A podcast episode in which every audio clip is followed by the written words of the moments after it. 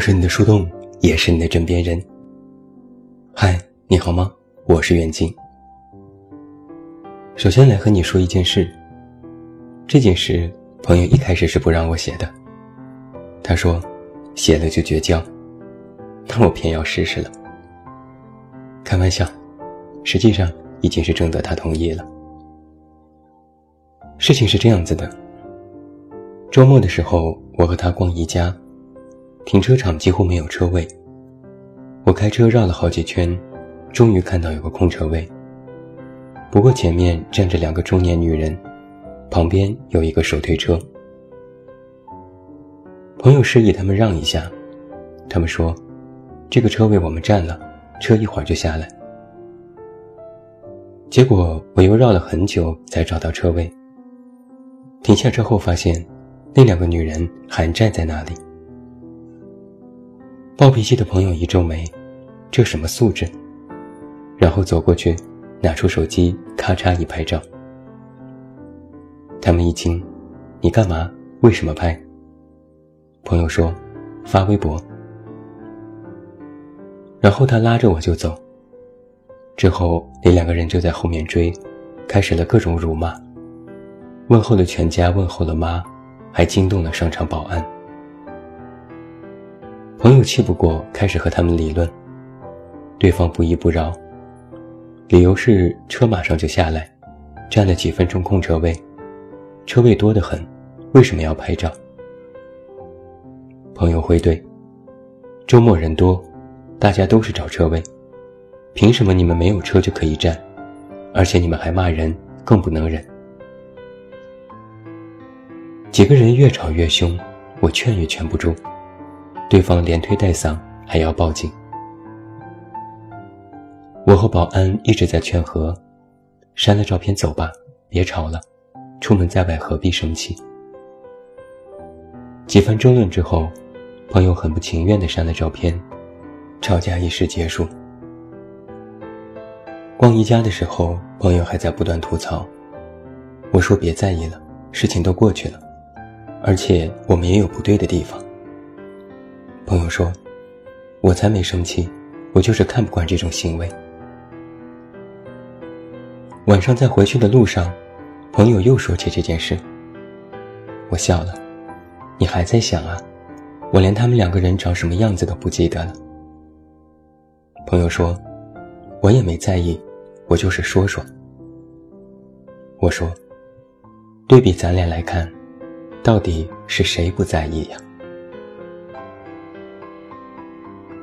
口头上说的不在意，很多时候是一个谎言。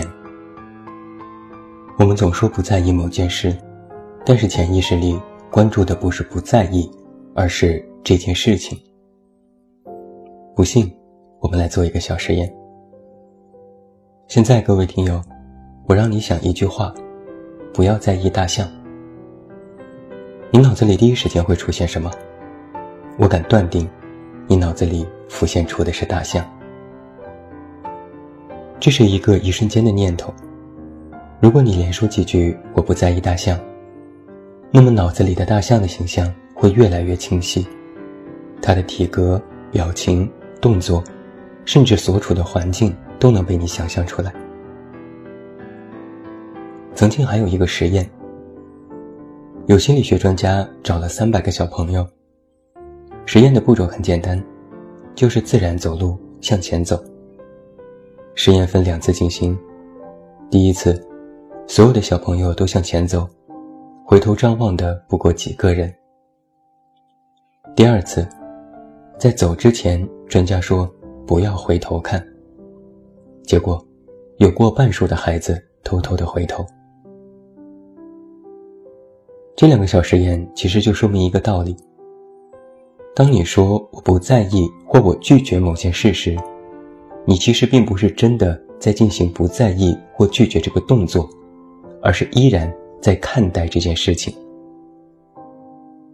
到最后可能就会变成，你明明说的是不在意某件事，但是你却总和他过不去。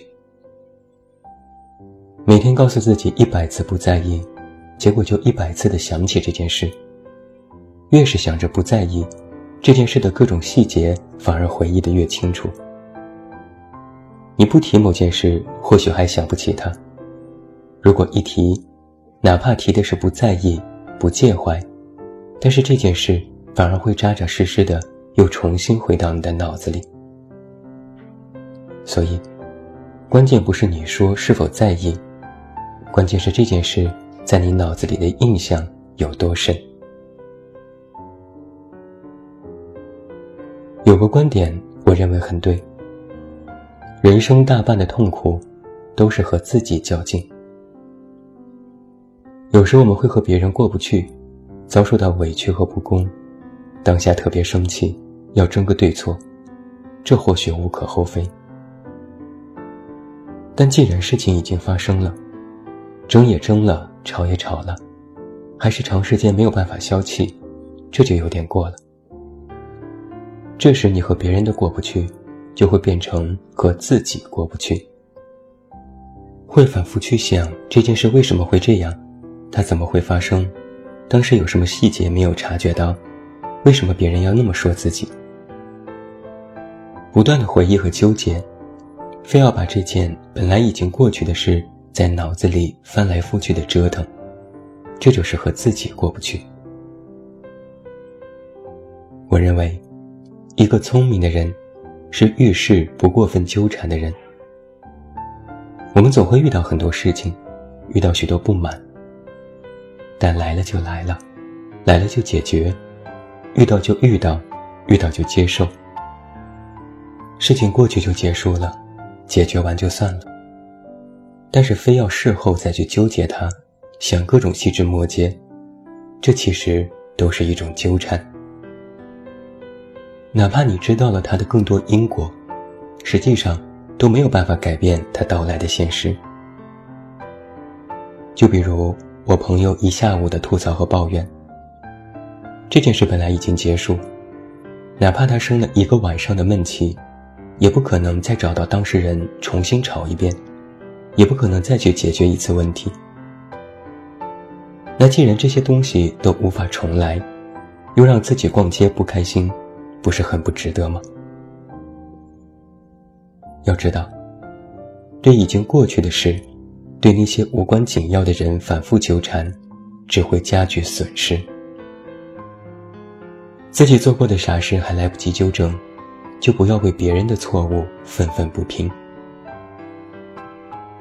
这里面有一个很正面的例子：电视剧《甄嬛传》当中，齐嫔在树林背后辱骂。刚好被路过的甄嬛和四阿哥听到，甄嬛笑着回应了一句：“四阿哥问，额娘不生气吗？”甄嬛说：“记着，任何时候，都不要为不值得的人、不值得的事，费时间、费心力。”这句话，真的是至理名言。过不去。有一个弊端是，你在内耗自己，不肯放过别人，也不肯放过自己。尤其是在遇到一些挫折和面对自己的某些缺陷时，更是终日纠结、反复纠缠。实际上，都是一种对自我的消耗。更严重的是，很多人习惯了这种消耗，以为放下或对自己好一些、宽容一点。是一种错误。我曾经看过一部英剧《肥瑞的疯狂日记》，里面有一个这样的故事：瑞是一个胖姑娘，她痛恨自己的肥胖，从小到大也一直遭受嘲笑和冷遇，这让她非常痛苦。她接受过长时间的心理治疗，她的心理咨询师反复的跟她说。你要试着去爱自己。瑞说：“每次治疗你都这么告诉我要爱自己。几个月了，你就像复读机一样，但你从未告诉我要如何爱，什么时候开始爱。”咨询师说：“那现在开始，你闭上眼睛，然后告诉我你在讨厌和纠结些什么。”瑞说：“我很胖。”我很丑，我被人嘲笑，我感觉自己毁掉了一切。咨询师问：“这些想法从何时开始的？”瑞说：“大概九岁、十岁的时候。”咨询师开始让他想象，十岁的自己就坐在他身旁，然后对这个孩子说：“你很胖，你很丑，你活着就会被人欺负，你毁掉了一切。”瑞说不出口。他觉得自己这样太残忍，但是咨询师说：“其实你已经做了，这就是你每天在对自己做的事情。可一些事情过不去，实际上都是你在无形中指责和埋怨自己。包括你和别人过不去，你都是在纠缠着自己。这些从心理学上来说。”都是不够爱自己的表现。网上曾经有句话说：“我实在太爱自己了，我都不忍心让自己难过伤心。”那既然如此自爱，就不要再为一些旁的事情反复纠结和无法释怀。过不去，是无法接受的一种表象。没有办法接受某种现实。也不接受自己当初的感受，特别不甘心。那么，过得去，说到底就只有两个字：允许。什么是允许呢？在《爱的五种能力》这本书当中，有一段文字对允许这个观点阐述的非常好。他是这样写到的：“